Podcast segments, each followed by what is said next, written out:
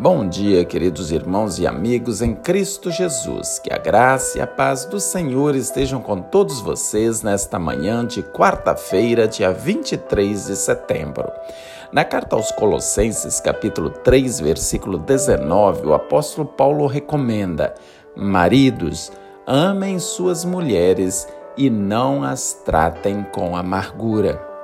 Se a mulher deve submeter-se ao marido como a igreja é submissa a Cristo, o marido deve amar a esposa como Cristo ama a igreja.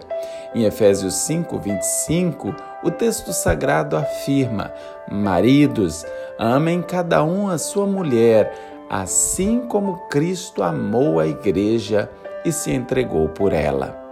Observem que Cristo amou a igreja e se entregou por ela. Ele se sacrificou por ela. Ele veio para servir e não para ser servido. O marido está em posição de autoridade para servir e abençoar a vida da esposa, assim como Cristo serviu e abençoou a igreja.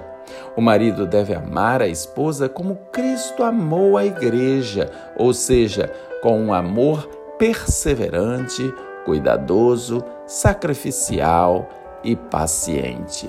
O texto ainda diz: e não as tratem com amargura.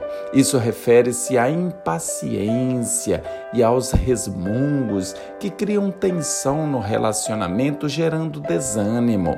Nada fere mais uma mulher do que palavras rudes, duras.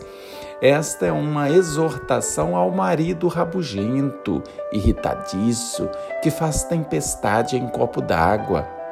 Em vez de tratar a esposa com amargura, o marido precisa ser um bálsamo na vida dela, um aliviador de tensões, um amigo presente, um companheiro sensível que vive a vida comum do lar, servindo-a e protegendo-a. O marido precisa tratar a esposa com ternura, com afeto, usando palavras amáveis. Se o amor está ausente, a submissão nunca estará presente. Amém? Vamos orar? Querido Deus, ajude a nós, maridos, a amar as nossas esposas como Cristo amou e se entregou pela igreja.